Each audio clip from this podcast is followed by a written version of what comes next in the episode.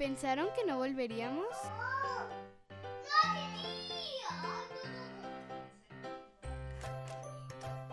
La vida no siempre es lo que parece. Todo depende del cristal con que la mires. Te doy la más cordial bienvenida a mi casa. Esto es Platiquita Rica. Con Liz Rivera. Segunda temporada.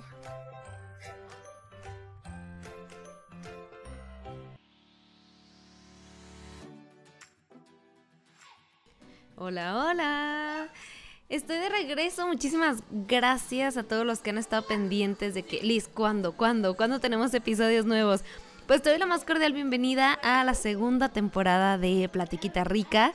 Han cambiado muchas cosas, pero no te las voy a platicar en este episodio. Si no me sigues en redes, seguro no sabes qué pasó. Si estás en redes, pues sabes perfecto que ya no soy mamá de tiempo completo.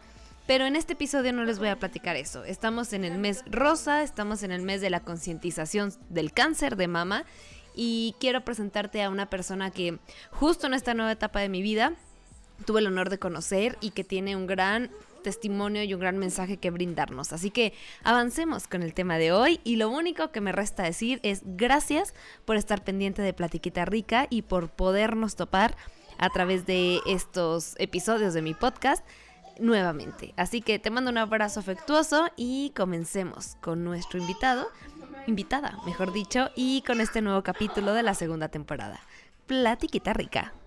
Hola Carmen, ¿cómo estás? Muy bien, Liz, muy bien. ¿Cómo estás tú? Pues muy contenta de tenerte en este espacio, de verdad que no, no podía, pues ahora sí que volver a la temporada con algo mejor. Entonces me encanta, me encanta que estés en Platiquita Rica hoy y que podamos platicar de un tema, pues un tema que es tan difícil, pero que yo sé que tú no lo vas a platicar tan ameno que nos va como a dejar un, un muy buen aprendizaje. Entonces, pues me gustaría que te presentaras tú solita. ¿Quién eres? ¿Qué haces? ¿Dónde estás? ¿Qué onda? Pues mira, yo soy Carmen Avitia, soy de la ciudad de Tijuana, tengo toda la vida viviendo aquí en Tijuana, tengo 52 años, soy terapeuta, terapeuta emocional fiscalista, ah, con un poquito de, terapia holística alternativa. Ah, combino las dos, las dos, ahora sí, las dos maneras de, de, de trabajar a, a las personas. Y pues también un dato importante que creo que es la razón de la plática es que soy renacida de cáncer. Del 2016 tuve un diagnóstico de cáncer de, de seno de mama y estoy en mi cuarto año de remisión. Y este y pues aquí disfrutando esta entrevista que me vas a hacer plática, charla. Oye, Carmen, a ver, pues vámonos como por partes, ¿no? Yo creo que sí, ya diste, Ok. diste en el clavo, justo estamos en octubre, el mes rosa, y, de hecho te he visto que has andado en mil y una actividades, pues precisamente por, por este mes, precisamente se busca concientizar a las personas, ¿no? Sobre todo a las mujeres en este caso. Pero a ver, tú, por ejemplo, cuando en el 2016, o sea, años atrás, ¿qué pasó? Pues pasaron muchas cosas desde pequeña para que yo llegara al diagnóstico de enfermedad de cáncer. Pero yo siempre he dicho que la enfermedad se manifiesta para, para darte la oportunidad de reinventarte.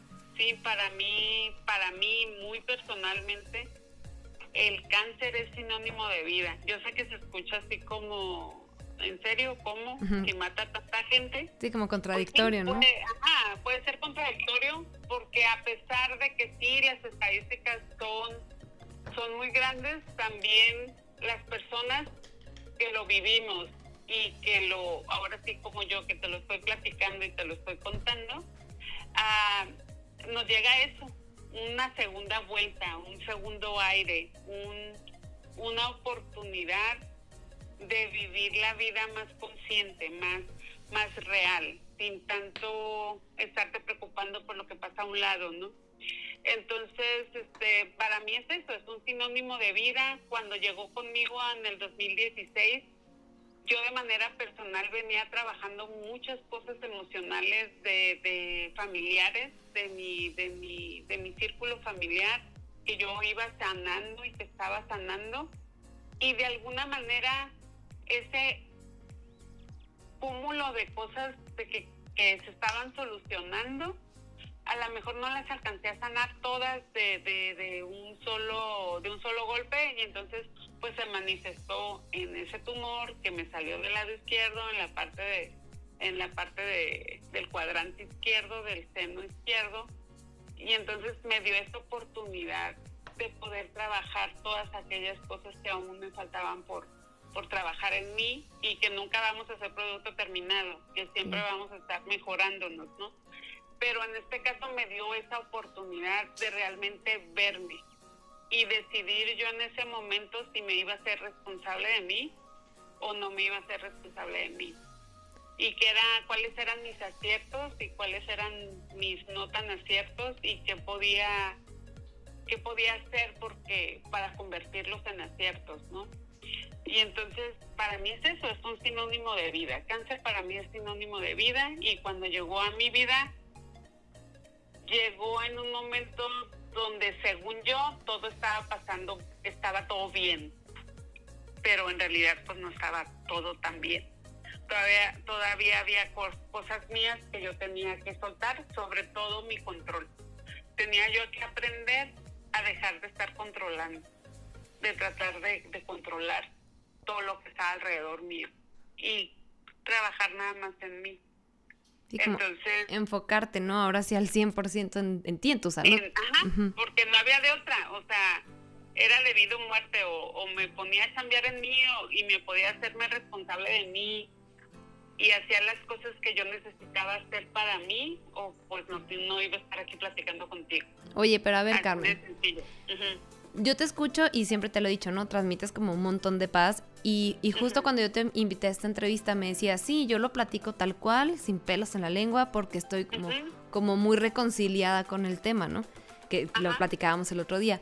Pero siempre fue así, o, o fue ya como a, a través de que hiciste todo este trabajo que comentas, que te dio pues evidentemente una oportunidad de disfrutar las cosas de manera distinta, pero bueno, hoy estás aquí para contarlo, ¿no? Pero desde el día uno, así, que sentiste, no sé, algo distinto en tu cuerpo, vas al doctor, te hacen un montón de estudios y te dicen, ¿sabes qué, Carmen? Pues es cáncer. ¿Qué pasa ahí por la mente de Carmen? O sea, en ese momento dijiste, sí, bien, oportunidad para disfrutar. Me imagino que no. No, haz de cuenta que cuando yo, yo no fui la paciente típica, o sea, así como lo cuento. Tú no eres típica, Carmen. Pues que no soy típica, ¿no? Entonces desde ahí no para empezar. Entonces no fue típico, no fue típico a la hora de que me dieron el diagnóstico, porque a mí el diagnóstico me lo dio el radiólogo. Y eso es pecado capital en, en el diagnóstico de enfermedades. Un radiólogo jamás te puede dar un diagnóstico. Y el radiólogo me dio el diagnóstico. Entonces desde ahí empezó como esa asimilación de que, de que me estaba pasando, sí me estaba pasando algo grave. Cuando ya me empezaron a hacer los estudios, cuando todo iba, que el radiólogo sí tenía razón, pues yo ya iba como más a... como preparada, diga, mentalizada. más preparada, mentalizada que entonces sí era, porque cuando yo ya llego a la biopsia, cuando porque son varias etapas, pero ya cuando llego a la biopsia, cuando me atiende el doctor que me va a hacer la biopsia, él ya aquí es un doctor certificado y todo, me dice, esta biopsia lo vamos a tomar, pero es nada más para ver de qué tipo y de qué forma y en qué etapa está y todo eso, pero sí tiene usted cáncer. Y yo me acuerdo que nunca se me olvida que yo le dije, bueno, pues adelante, a ver qué sigue. Entonces cuando yo me acuesto para que me saquen la muestra de la biopsia, ese es el momento, creo que fue el único momento en que yo lo llegué a pensar, ese, ese tiempo donde duró la biopsia, donde yo creí, hay una posibilidad de que yo me muera en esto. ¿Sí? O sea, aquí ya, ya es la palabra, ¿no? La palabra que todo el mundo teme. Oye, es que luego dicen, justo platicaba la otra con, con un conocido y decía, es que el cáncer mata muchas veces. O sea, como que desde cuando te dicen, probablemente es cáncer, y luego que después te dicen, sí es cáncer. O sea, ya vas, llevas ahí como dos micromuertes, ¿no? Y después cuando le tienes que decir a tus seres queridos, o sea, me imagino yo en tu caso a tu hija, ¿no? O sea, como que, hija, pues, ¿qué crees, no? Hay otro, o sea, como que ya estás matando un pedacito de alguien más. Y bueno, lamentablemente, y afortunadamente no es tu caso, pero cuando ya de verdad mata a la persona, ¿no? Entonces, o bueno, de verdad ya cuando ahora sí ya no estás para contarlo, pero pero sí es verdad, o sea, sí pasa así como que ¿cómo lo voy a decir? o te empiezas como que a apagar, no sé. Porque empiezas como a realmente a revisar qué, qué es lo que hasta ese momento de tu vida venías haciendo o qué no venías haciendo. ¿Ves, como, ves como la película, ¿no? Así como todo el, el rewind. la película. Por eso te digo, en ese momento que me acosté fue como que vi la película y como que hay una posibilidad. ¿Y te soltaste llorando o así no? No, no, porque este, no, pues él como que yo creo que el doctor esperaba que yo el drama y todo, y no, o sea, me, me, sacó la muestra y luego ya me dijo, pues en dos semanas vas a ver, entonces yo ya me salí entonces estaba mi hija fuera esperándome con un amigo y este ya les dije lo que me había dicho el doctor. Le digo, pues hay que esperar, ¿no? Para saber cómo se va a llamar y de qué es lo que se va a tener que hacer. Porque para mí era como, como, pues ya estoy aquí, no me puedo ir a pues otro ya lugar. Que... No, es como, que día me puedo salir corriendo porque pues ya, lo, ya está aquí, ¿no? Entonces fue, ¿qué, ¿qué voy a hacer a partir de hoy? ¿Qué voy a hacer conmigo? O sea, independientemente, esto es yo conmigo. No es este, yo con mi hija, yo con mi mamá, yo con los demás. Todos los demás tienen la culpa. No, no, era yo conmigo. Oye, eso. Diste como en el clavo, o sea, dice también así como que una palabra muy, muy clave, siento yo, que dijiste, no, no es echar culpas ni renegar porque pasó, o sea, ya estoy aquí. Y bueno, yo siempre lo digo, tu actitud es como que tu mejor aliado. Y no porque tú eches madres y padres, pues la solución va a estar ahí. O sea, realmente no. No, vas, no vas, a cambiar la situación por más que llores, ¿no? Pero evidentemente, pues es algo que, que amerita llorar y sufrir. O sea, no creo que... Evidentemente nunca he pasado por algo así. Y me imagino como que el problemón o el, el evento gigante, ¿no? Que estabas viviendo en ese momento. Pero creo que sí, algo como bien importante es precisamente tu actitud, Carmen, que ya sabes que yo soy tu fan número uno, soy la presidenta del club. No, de verdad que sí, pero me gusta mucho que nos lo platicas eh, con esta misma actitud que tuviste desde el día uno. Porque la verdad, Carmen, si te soy muy franca, yo decía, ah, bueno, esta mujer tiene esta actitud, pero porque la vida ya digamos que la golpeó y ya como que dijiste, no, pues vamos a, como borrón y cuenta nueva, ¿no? Pues vamos a agarrar buena actitud porque pues ya nos pasó. Y pues hay que disfrutar cada segundo. Y ahora que me lo cuentas, pues no, o sea, Carmen ha sido así siempre. Y al enfrentarte a esta situación fue como, pues sí, o sea, pero soy Carmen. Te estás topando con Carmen.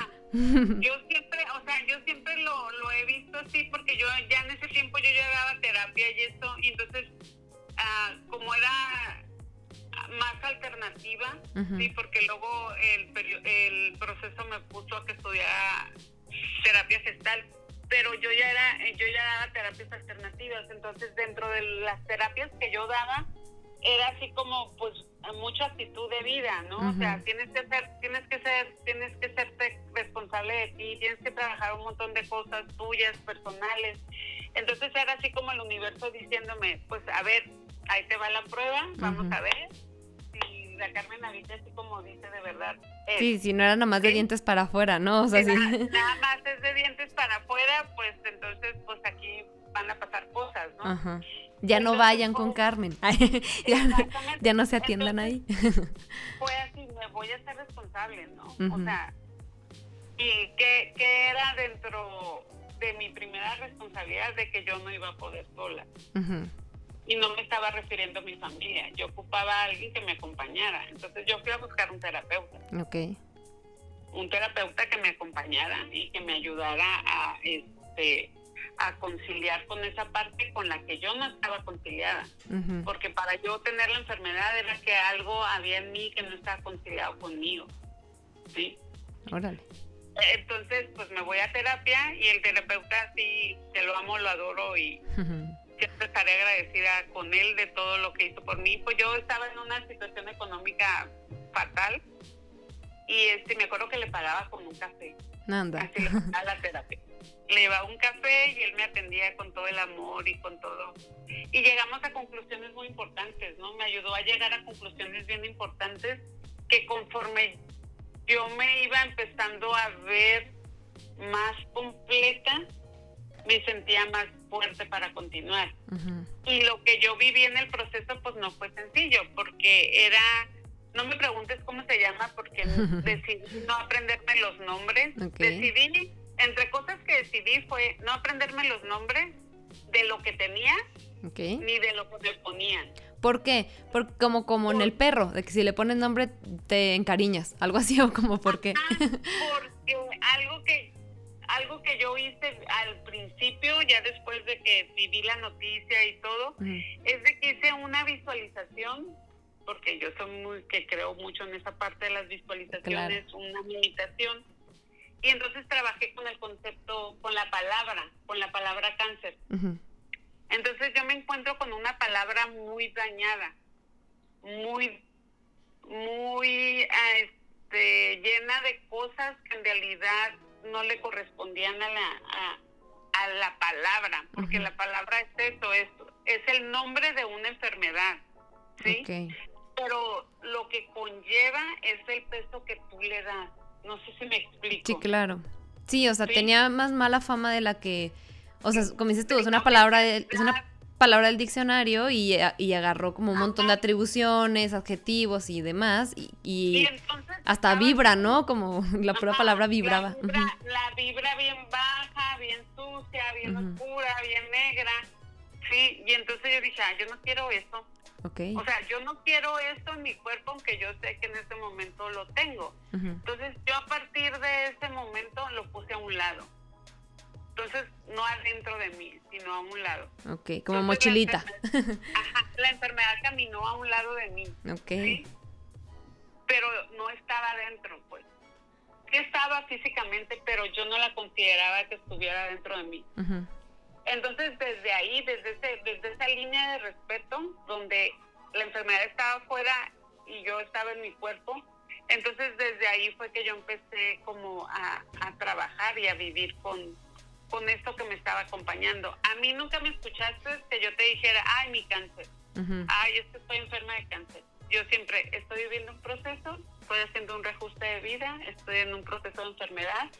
Este, nunca, nunca utilicé mi cáncer y es que mi de este y es que no. O es que estoy Porque geniosa no- porque tengo cáncer. O sea, Ajá, no era como no, tu pretexto. No, no era así como, es que estoy así por el cáncer. No, no, Ajá. no, no. Órale. O sea- Oye, y bueno, pasaste por quimioterapias, eh, pasaste por Sí. intervenciones quirúrgicas. ¿Cómo fue tu proceso? Mira, mi proceso fue, eh, te puedo decir que fue un, estaba en etapa 3, Ujú. fue del lado izquierdo. Oye, pero en- tres, tres es avanzado, ¿no? Sí, es avanzado, Ok. sí está avanzado. Es, es, eh, la clasificación es del del 1 donde no hay nada hasta el 4 que ya es este, palabras mayores. Yo estaba en un 3. O sea, Entonces, este, sí, estaba, sí, estaba, sí, estaba, sí estaba interesante el reto. claro. Eh, cuando me dan el diagnóstico las posibilidades eran 80-20. Vale. Entonces, este, pues tenía que venir desde muy atrás. Ujú. Este, pero ya ves que a mí luego me gusta hacer esas cosas, a veces no me funcionan. Te gusta batallar. Ay, Me gusta batallar, te pero inspira. bueno. Y entonces, este, a veces no me salen, pero bueno. Entonces, este, ya con el diagnóstico y todo, pues, este, fue del lado izquierdo, en el cuadril de la parte de arriba. Ah, perdí parcial el seno, no lo perdí completo, nada más fue un cuarto lo que perdí de seno. Este, mi tratamiento era de los que no los pueden operar de inmediato, el tumor que se tiene que disminuir con quimios. Entonces recibí 12 blancas que le llamamos en el mundo del cáncer, que es un tipo de, de quimio. Luego recibí cuatro rojas, en total fueron 16 y ya me pudieron operar. Ok. Ya cuando me operaron, yo de cuenta que yo firmé la responsiva de que ya cuando entraran y tenían que quitar el seno, tenían la autorización. Pero la verdad que es una cirujana maravillosa y entonces nada más fue parcial. Eh, me quitaron 38 ganglios, incluyendo el centinela, que es el, que es el principal. Este, y entonces en, en relación a que me quitaron el centinela y algo que en el tumor como que no le, no le checó, me dan seis quimios más que le llaman inmunoterapia para reforzamiento.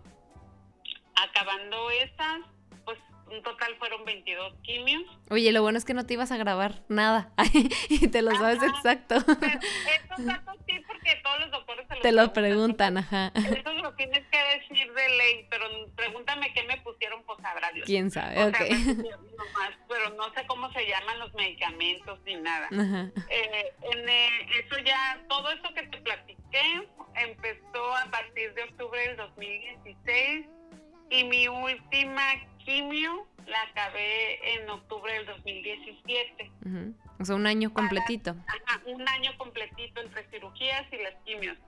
Me dejaron descansar y en, a, a mediados de, de diciembre del 2017 empecé las 25 radios. Ok. A ver, Y, evidentemente soy una inexperta, ¿no? En el tema. ajá, Por eso te tengo aquí. Entonces, ah, claro. defíneme la diferencia entre quimio y entre radio. Ah, ok. La diferencia es de que en la quimio te van a dar algo tomado, algo que te van a inyectar, algo que, un líquido que va a entrar en tu cuerpo, que como dice la palabra quimio, pues son este, químicos, ¿no? Es la típica meter- imagen, la típica imagen que estás en un silloncito, en una salita, Ajá, con una exacto, cobijita y es estás con conectada a un, como un catéter, ¿no? conectada con un catéter. Ajá, quimio. ok. La radiación, la radiación por lo regular te la dan cuando ya es, van a sellar. Ok, Es como la manera de sellar después de las radios, después de la operación. Es la manera en que, en que sellan el área donde estuvo el tumor ok. para que si queda algo, quede como, como cicatrizado. Ok. Entonces lo que pasa, lo que pasa es de que vas así como, como si te fueran a poner un, te, te fueran a hacer un vestido. Vas a la primera prueba y te hacen las, te toman las medidas y entonces te acuestan en una cama y te hacen ah, ahora sí tu imagen a la medida. Ok. Y depende de donde ocupes la radiación, nada más esa parte es donde te dan la radiación. Con un, eh, sale un aparatito y es una lucecita que te van pasando. Ok, Sí. ok, ok. Y eso es una radiación nada más como para sellar. Es como si estuvieran, yo lo veo así como cuando te están cauterizando alguna herida o cuando estás usan- usando el catete, el, cuando solas, que, que estás poniendo la soldadura final para que ya no se pueda mover lo que estaba soldando, como algo así. Y yo te iba a decir, como cuando arreglan un hoyo en la pared y al final le enyesan. Le ponen así como el resane bonito. le ponen el resane Ajá. Bonito. Ok, A muchas, a muchas mujeres, yo por eso te digo que yo soy una, una paciente atípica. A muchas mujeres esto es así, las radiaciones son como peor que las quimios, ¿A poco? porque les daña mucho la piel, Mm. les quema. A mí lo único que me pasó es que en la zona donde me ponían las radiaciones, como si hubiera ido a broncearme. O Ok. sea, esta parte se me puso muy bronceada y luego ya con el tiempo se me fue quitando.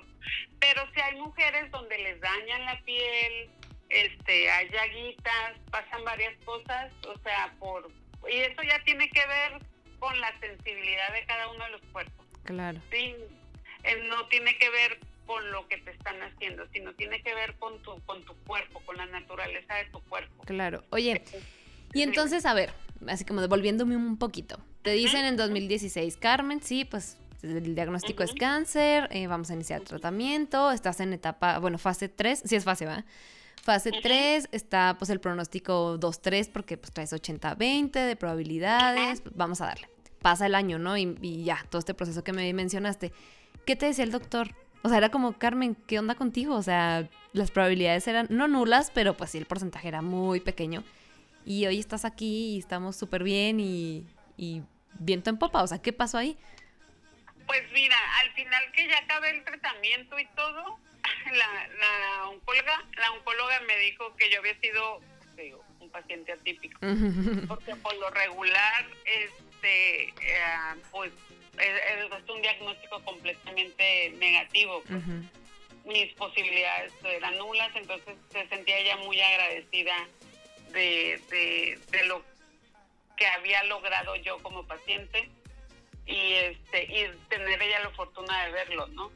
Claro. Y me dice, pero, pero sí me dijo que yo sí fui un paciente muy disciplinado. O sea, yo nunca discutí. O sea, era o como, sea- es, ah, eso tienes que hacer, lo hacías. O sea, sí, súper puntual. Ajá. O sea, era así, sí, el doctor, porque hay muchos pacientes que dicen, ya se ponen a investigar de más, y entonces ya, ya saben más que el doctor. Claro. Y entonces yo era así como, a ver, aquí el experto es el doctor. Voy a confiar. Si llegué aquí es porque el doctor me va a llevar, ¿sí? Oye, no, Es pero aparte, buscas ¿sí? en internet y buscas dolor de dedo, ah, cáncer y te vas a Sí, morir. sí. O sea, Ajá, ajá. Ajá, entonces- salen 37 mil versiones de cómo te puedes morir. ¿sí? Entonces, yo por eso es que te digo que decidí ni investigar, ni saber cómo se llamaba, ni qué apellido tenía. Bueno, el apellido que tenía era mi apellido, porque eso sí, ¿verdad? Cada es, cada uno es único. Exacto. A mí puede ser que a otra amiga tiene uno muy parecido al que yo tuve, pero pero no son iguales, porque siempre hay algo diferente, ¿no? ok. Entonces, yo era el primer familiar por el lado de mi mamá que, que salía con un diagnóstico de O cáncer. sea, me estoy sea- imaginando a tu mamá en este momento. Cu- ¿Cuál fue la reacción de tu mamá? La de mi mamá fue pues de dolor, la de mi mamá sí fue de mucho dolor, de mucha desesperación. Acaba de perder a mi papá hace dos años, entonces sí para ella sí fue así como ah, Como otra vez. impacto, ¿no? ¿Otra claro, vez? ajá. Otra vez, sí. Las dos llegamos a la misma conclusión, o sea, de que mi papá no lo hubiera podido Soportar. procesar. ujú. Si a él, si le hubiera tocado saber que yo tenía un diagnóstico de cáncer. Pero luego ya después fue como, pues, ¿qué vamos a hacer, no? O sea. ¿por dónde le vamos a dar, no? Y pues fue mi cuidadora. Ella llegó un momento donde se convirtió en mi cuidadora porque sí llegó un momento en que eh, las quimios pues iban deteriorando tu, tu cuerpo, ¿no? Claro. Entonces, es- yo llegaba después de las quimios y era tres días de dormir. Dice mi mamá que nomás iba a ver si la pelona se movía, ¿no? O sea, mi cabeza, para saber que estaba Te ponía el espejo, ¿no? En la nariz, así. Sí, hacía la prueba del espejo, porque pues yo moqueada tres días y luego ya era muy funcional, pues. Pero esos, esos primeros tres días después de, de las quimios, pues sí. Y más que yo por cuestiones del destino me, me traté en Estados Unidos, entonces era ir Órale. hasta La Joya Ajá. y luego de ahí regresar hasta Tijuana. Entonces eran casi 50 minutos de, de manejada, ¿no? Ok. Yo manejaba de ida y una prima era la que, la que me traía. Oye, Dime. hubo un momento en el que dijiste, ya no puedo más. O sea, está bien, soy. Carmen, tengo una actitud padrísima y soy así, bien optimista. O, bueno, más bien es como muy positiva, más que optimista. Siento que siempre ves el lado bueno de las cosas. No que esperas que siempre van a estar bien, sino como que si ya estoy ahí, pues vamos a disfrutar, ¿no? Pero sí hubo un momento en el que dijiste, ya, me rindo. No, Wow. no, porque, porque te voy a decir algo, porque yo sabía que iba a estar bien. O sea, que yo ya estaba, o sea, que yo ya estaba bien. No sé cómo, es- no sé cómo, cómo expresarlo. No, era algo que, que yo sabía internamente, que era un proceso que tenía que vivir para algo que cuando terminara el, el proceso iba a saber para qué, para qué lo tuve que vivir, aparte de mis ajustes personales. Y este y entonces nunca hubo duda en mí o de decir hasta aquí llego. Y en ese empezar a vivir yo mi proceso, empecé a acompañar a muchas mujeres que también lo estaban viviendo. Oye, pero Y- aparte, siempre, siempre te lo he dicho, ¿no? Y, y no, o sea, sabrás que no estoy contando mentiras. Yo siempre he pensado que todos deberíamos de tener una Carmen a un lado, porque de verdad eh, tienes una resiliencia de aplaudirse y lo estás demostrando con todo lo que nos estás platicando, ¿no? Pero es que desde el día uno que yo te conocí fue como que, ¿qué onda? O sea, esta mujer como que, o sea, nunca nos hemos visto en persona y yo siento que te he conocido ya de hace muchos años y tengo la libertad Ay, de hablar contigo. Sí, y padrísimo. O sea, como que en otra vida te conocí y coincidimos, ¿no? Pero entonces, digo, todo el mundo debería tener una Carmen a un lado, que, que aunque estén las cosas medio mal, tú estás ahí como, no, pero vamos, y sí podemos, y aunque esté todo de la fregada, vamos a salir. Y, y aunque no salgamos, pues estamos en el hoyo felices. Estamos en el hoyo todos juntos. Ajá, y estamos felices. Entonces, entonces a lo que voy es que qué bonito y qué padre. Digo, no sé si eso hayas tú concluido ya después del proceso que haya sido como tu por qué te quedaste aquí, pero qué bonito que puedas acompañar a personas que están viviendo este proceso, que yo estoy segura que el 90% no lo vive como tú, o sea, que todo el mundo es como, me voy a morir. No, por eso yo te digo que estoy bien atípica. Hasta, hasta la presidenta de la asociación, Michelle, que gracias a ella es que yo me pude ir a tratar a Estados Unidos. Me dice, que tú eres una típica. y siempre cuando tiene una con alguien que llega de primera vez y todo, desde que coincidimos, es, oye, pues sabes que está esa, platica con ella. Y ya. Y platico con ella y pues sí llora y patea y rebusnea, pero ya va con otra actitud ante ante lo adverso, ¿no? Claro, ¿no? Y te digo, yo sé que o sea, volvemos a lo mismo, es un diagnóstico que todos esperamos no vivirlo. O sea, todos es como que ojalá y nunca sea yo la que me pase, ni sean mis hijos, ni sea mi mamá. O sea, no queremos que lo viva alguien, ¿no? De nosotros y mucho menos yo. Entonces, eh, pero es algo que también ya es como, pues no el pan de todos los días, pero es algo ya muy típico. O sea, ya lo vemos como de manera muy común lamentablemente, ¿no? Pero entonces, eh, vuelvo a lo mismo, o sea, qué padre que las personas, eh, y a pesar de la distancia, porque ahora tenemos esta facilidad de comunicarnos aunque estemos lejos, pues puedan acceder a ti y que vean el lado amable de, pues, de tener la enfermedad, ¿no? O sea, que espérate, o sea, no te dejes caer y vamos, o sea, qué padre que, pues yo, yo siento que esa es como tu misión, pero no sé. Pues mira, la vida ahora sí que me, que me ha puesto ¿cómo te digo? En el lugar y en las situaciones adecuadas y sí, ya llega un momento en donde sí me ha tocado mí después de, vivir lo mío y de yo ya estar más fortalecida, sí, me ha tocado acompañar a personas que están en el diagnóstico y así como esa persona que me acompañó en, mi proceso terapéutico, yo acompañar a algunas de ellas para que para que obtengan el mejor resultado, ¿no? Claro. Y, este, y personas que me buscan, ¿no? Porque porque empezó a pasar algo muy curioso.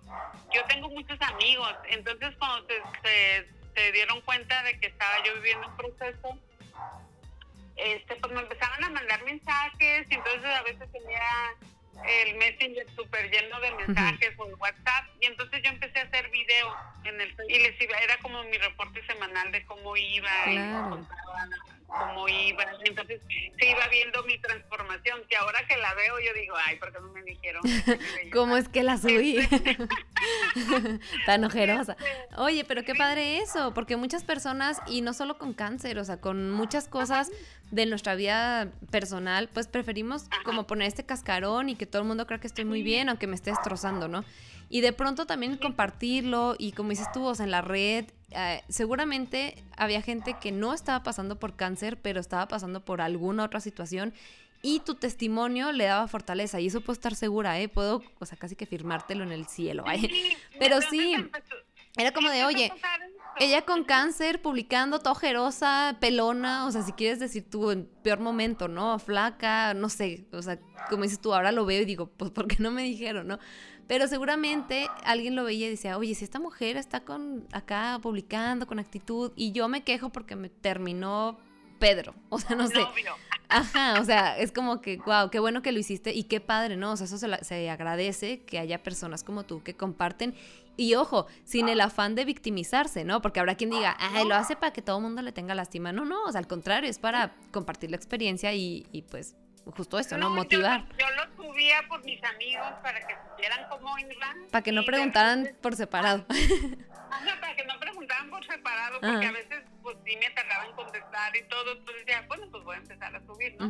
Y de repente empezaban así como tú dices, personas que ni al caso, que ni siquiera, porque yo mi Facebook siempre lo he tenido abierto, lo tengo abierto al mundo, entonces de repente gente así como de Brasil me mandaba mensajes y así como que yo, y este pues no la conozco, pero pues... Pero pues hola. Ajá, pues hola. Y entonces, este pues de eso sirvió, pues, o sea, mi proceso sirvió de eso, para que mucha gente entendiera que hay maneras diferentes de cómo lo puedes vivir una enfermedad. Claro. O cualquier cosa que estés, que estés pasando, este, que no sea de tu agrado, que sea inesperada, ¿no? O sea, ¿cómo, cómo te puedes parar de un solo golpe? O sea, sí, pues híjole, qué pena pasó, pero a ver, ¿y ahora qué sigue, no? Como que yo te escucho y siento que es algo así como, ¿qué tanto derecho le estoy dando, en este caso al cáncer, de apagar mi vida? O sea, qué tanta, Exacto. qué tanto, mm, sí, se me va la palabra, o sea, como qué tanta oportunidad le voy a dar, ¿no? De que, de que obstruya todo mi ser. O sea, espérate, sí, estás, Sí. es cáncer, existes en mi seno izquierdo, pero pues ahí estás nomás. O sea, todo lo demás no. Y pues, ¿por qué voy a apagar mi luz, no? Por, por ti, cáncer. Sí. Y entonces este fue como como el, el periodo de enfermedad pues lo viví así, pues, o sea, tratando de, de seguir haciendo mis cosas lo más que se podía. Había unas cosas que sí tuve que dejar de hacer, como por ejemplo no podía dar consulta porque pues yo no estaba bien, cómo iba a darle consulta a alguien, o sea, cómo iba a acompañar a alguien si yo necesitaba acompañarme yo. Oye, pero qué, qué acertado de mm. tu parte, ¿no? Porque habrá quien diga, no, es que yo, yo sí puedo, voy a hacer todo igual y ya estás dando consejos en la vida por, pues nomás como por darlos como un robotcito, pero sin ser consciente, ¿no? Y qué padre que, eh, o sea, me encanta como el, el sentido que le estás dando a esta plática, Carmen, porque no estamos hablando ni de, ni de fe, por ejemplo, o sea, no estamos hablando de religión, de que te amarraste a tu Dios, y, sino simple, o sea, que está súper válido también, ¿no? Pero me Sí, gusta que mucho válido, que estás ajá. trabajando, estás platicando del trabajo interno que tuviste que hacer. Y yo creo que eso lo deberíamos hacer todos en todo. O sea, ¿qué tanto peso, qué tanta importancia le das a las cosas que te pasen? Sea cáncer, sea eh, mm, divorcio, que te corrieron del trabajo, no sé, o sea, lo que sea que esté pasando, ¿qué, ¿qué tanto, qué tanto eso? O sea, te digo, es que no encuentro la palabra exacta, pero ¿qué tanto peso le das o qué tanta fuerza le estás dando de invadir ¿Qué tu espacio? ajá, porque si te invade, que Pues ya ese- que es lo que yo te decía, ¿no? O sea, pues el cáncer ahí que caminara a un lado de mí, pero Ujú. no estaba dentro, o sea, aunque estuviera dentro de mí, yo no le daba esa ese poder de que estuviera dando, adentro de mí porque pues va- iba a invadir, pues. Ujú. Oye, Sí, me, sí. Me estás Sí, recordando porque, o sea, qué, qué bonito esto de reconciliarte y hacer las paces con tu momento, ¿no? Con lo que está pasando hoy Ujú. y salir adelante con lo que tienes. Entonces, me acuerdo, ay, hace un montón, bueno, ubicas a Daniela Romo, ¿no? Que tuvo cáncer mucho tiempo, también sobreviviente y demás. Y ella en una entrevista comentaba, oye, los perros a todo lo que da. Perros están conviviendo aquí en la entrevista. Oye, ah, ella decía que, que llegó un punto en el que dijo, a ver, o sea, el cáncer aquí está y no lo voy a quitar nomás por yo querer quitarlo. O sea, tengo que pasar por todo un proceso y, y si no se va a ir, pues no se va a ir, aquí va a estar. La diferencia es que ella decía, el cáncer es parte de mí, a diferencia tuya, ¿no? Pero decía, entonces yo no puedo odiar al cáncer porque sería como odiarme a mí, porque el cáncer está en mí. O sea, es como alimentar odio en algo que está en mí, o sea, es como odiarme. ¿sabes? O sea, no. es Entonces, como, por ejemplo, a mí cosas que me chocan que me digan, es que eres una guerrera. Y yo, pues si no me peleé con nadie. ok, sí, ajá. ¿Sí? Sí, como eres de los mejores guerreros de Dios. Ajá, eres Ajá, la típica de. Dios, Dios manda sus peores batallas a los mejores guerreros. así. yo, pues, no estoy, porque entonces no estoy en contacto conmigo, porque si me peleo, entonces vuelvo y lo sigo alimentando, pues. Claro, Y luego, por ejemplo, también cuando dicen, es que eres sobreviviente, no, soy renacida. ok. renacida en amor. Porque si soy sobreviviente, pues nomás estoy ahí como sobreviviendo. Ok, sí, como que como que tuviste ahí la suertecilla y a ver Ajá, cuándo se acaba. suertecilla Ajá. y pues ya, ¿qué pasa? ¿Qué pasadilla más al ratito? No, se trata de que renací. Porque como tú lo dijiste bien al principio, ¿cuántas veces te mata? ujú, ¿Sí? Entonces, de todas estas muertes, de todas renaces. Claro, renaces a la hora que te dan el diagnóstico, renaces a la hora que le dices a mamá, a la hora que le dices al hijo, a la hora que te pasa una cosa, a la- todas las veces que te matan, lo renaces. Sí, me estoy imaginando la escena así como de que, ay, ya te dijeron, pues bueno, como que ya te tragas la noticia y ay, como que respiras y ahí está tu alma otra vez Ajá. así flotando, ¿no? Y luego pasas y bueno, ahora le tengo que decir a mi mamá, ay, qué difícil decirle a mi madre, la va a hacer sufrir, pero pues le tengo que decir, mamá, tengo tengo cáncer. Ay, ahí lloras, te desprendes un tantito, pero luego vuelves como que a, salir el alma otra vez y ya, ok, va, lo que sigue. Ajá. Y así, ¿no? Como Lo los mundos del Mario Bros, vas pasando de uno en uno. Sí, ándale, vas subiendo los niveles. Entonces ya cuando llegas al nivel de más arriba, donde ya estás sana, porque entonces ya dices, bueno, pues entonces ya estoy sana. ¿Y ahora? Como ya estoy sana, estoy renacida. O Ajá. sea, porque ya me morí un montón de veces. Ok, wow, qué padre, Carmen. Oye, y, y bueno, me queda claro que el mínimo de las personas ven esto como tú y ojalá y este, ojalá este episodio llegue a las personas que debe de llegar porque volvemos a lo sí. mismo. no solo en cáncer, ¿no? O sea, en muchísimos temas. Hay temas que nos devastan y, y pues ojalá esto sea un mensaje de aliento para todos los que nos escuchan. Y ahorita me vas a dar tus datos donde te pueden encontrar y todo eso. Pero, así como en resumen, haz de cuenta, ¿qué, y me imagino que eso lo haces ahorita en tus pláticas y eso, pero ¿qué recomendación le darías de inicio a todas las mujeres y segundo a quienes ya están en un proceso de cáncer? Así como resumen. Mira, a las mujeres que no tienen un diagnóstico, que por favor hagan una detección o una prevención. O sea. Si eres mayor de si eres mayor de 40, ya puedes irte a hacer una mastografía a tu localidad, a tu hospital general, donde sea, donde hagan masto- eh, mastografías, ve y hacértela. Porque la detección temprana es lo, lo que marca la diferencia. ¿sí? Porque siempre tenemos el miedo, es de que mejor no quiero saber, no, mejor sí quieres saber, porque si sabes, te lo pueden tratar más rápido. Claro. Sí, y entonces de, de mis 22, 22 quimios, pues tienes que hacer tres. O a lo mejor nada más ocupas la operación y radiaciones. Y te evitas dos años de tu vida que le tienes que invertir. Claro. ¿sí?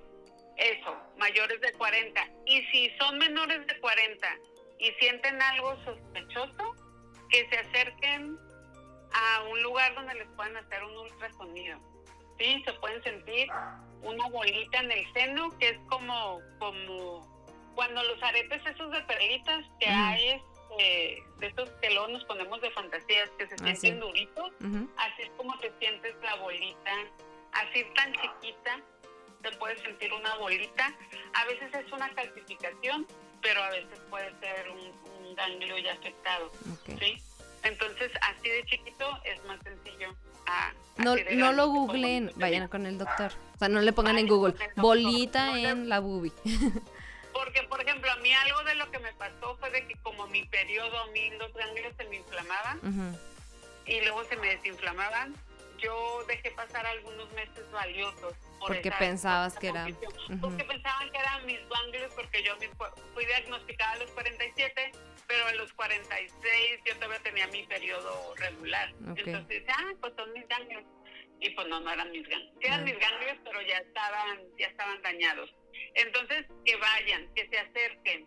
O hay muchos lugares en toda la República donde, donde te hacen este una o un ultrasonido o un Papa Nicolau, que ni siquiera te gastas mucho.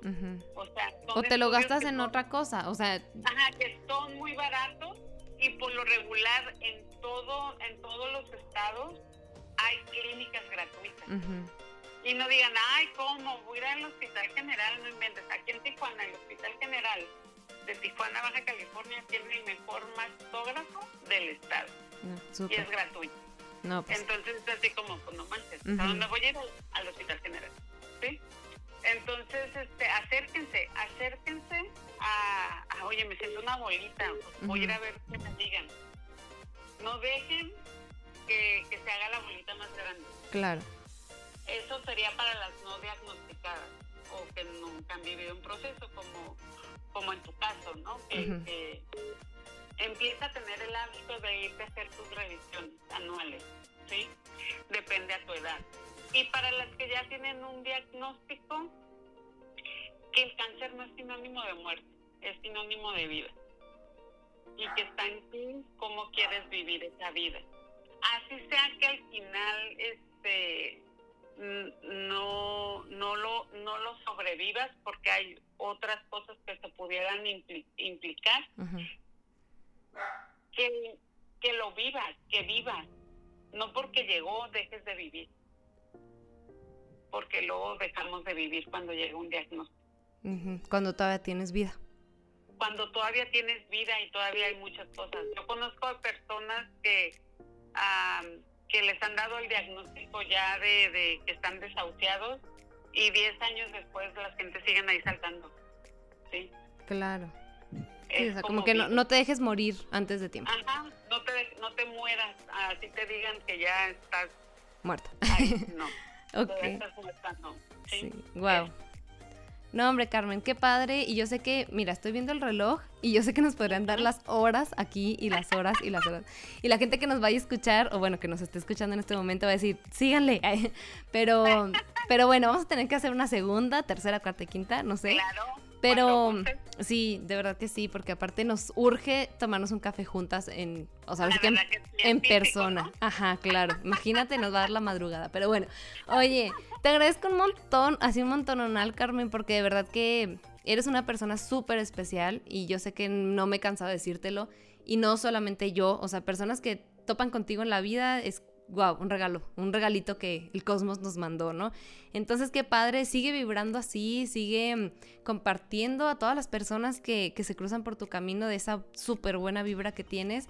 Y, y yo aprendo eso de ti, o sea, que no importa la adversidad, no importa eh, si el momento no está padre, no importa si la persona de enfrente te ve feo, tú segura, tú con tu actitud y esa es blindada, esa no, no la debe de, de afectar nadie, entonces ni un cáncer. Entonces te, te abrazo a la distancia, te felicito por eso Ah, y, y, pues te agradezco, ¿no? Porque estás presente en mi vida hoy en día.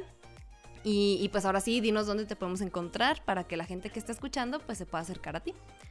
Pues mira, este, yo estoy, este, eh, me pueden contactar por WhatsApp si quieren este, alguna terapia a distancia, porque nos manejamos por distancia. Ujú. Ah, es el 664-306-4791. Y tengo una página en Facebook que se llama Casa Oráculo. Y ahí también me pueden contactar. Está súper. Lo vamos a dejar en la descripción. El teléfono a lo mejor no, porque qué tal que te llevan muchos ok. fans Ah, y, y te Si pidan no, te autógrafo. doy un correo. Te doy un correo electrónico. Es Carmen Avitia todo junto Ajá. con el 1 a arroba gmail.com. Ah, perfecto. carmenavitia1 arroba gmail.com. Súper fácil. Pues ahí está, miren. Si ustedes creen que, que hablar con Carmen les puede servir a ustedes o al amigo de un amigo, porque de pronto sabemos de alguien que está muy hundido en ese abismo y dices, híjole, esta plática le va a caer muy bien. Carmen está súper dispuesta, ya vieron que es súper agradable, entonces pues que te sigan, ¿verdad, Carmen? Para que Pues se haga la sí, comunidad más grande. Y, y bueno, pues no tengo nada más que decirte, Carmen, que, que gracias otra vez. Y, y qué fortuna que podamos seguir disfrutando de ti a pesar de ese diagnóstico donde era 80-20, que hoy en día digas, pues aquí estoy. Pues Can- aquí estoy. Cáncer, me hiciste los mandados. Así, ojalá así sea un ratote. Pues muchísimas gracias, Carmen. Y, y pues bueno, abrazar también en la distancia a todas aquellas personas que, que están viviendo este proceso, las que lo tienen directo y los que están también de manera indirecta, ¿no? Con algún familiar o un, alguien. Y los que han perdido un familiar, de hecho yo quiero hacer como un homenaje también a Chata. Chata es una tía de mi esposo que hace unos meses falleció, precisamente después de una... Híjole, pues la verdad es que sí fue una pelea así dura que traía ella con el cáncer porque no se dejaba y no se dejaba y pues bueno, al final eh, decidió como colgar los guantes, ¿no? Así como decir, ya, está bien, llegó el momento y pues bueno, un abrazo a sus hijas y, y esto también va para, para Chata. Que, y pues sea el tiempo que sea el que estemos aquí, pues que sea eh, recordable, ¿no? Recordable, así se dice. que Bueno, que nos recuerden. ¿sí? Muchísimas gracias, Carmen. Qué, qué honor haberte tenido en Platiquita Rica. Y pues bueno, con esto terminamos. Esto fue todo por hoy. Nos escuchamos en la próxima. Sígueme en mis redes sociales. Liz Rivera Locutora. Hasta luego. Bye bye.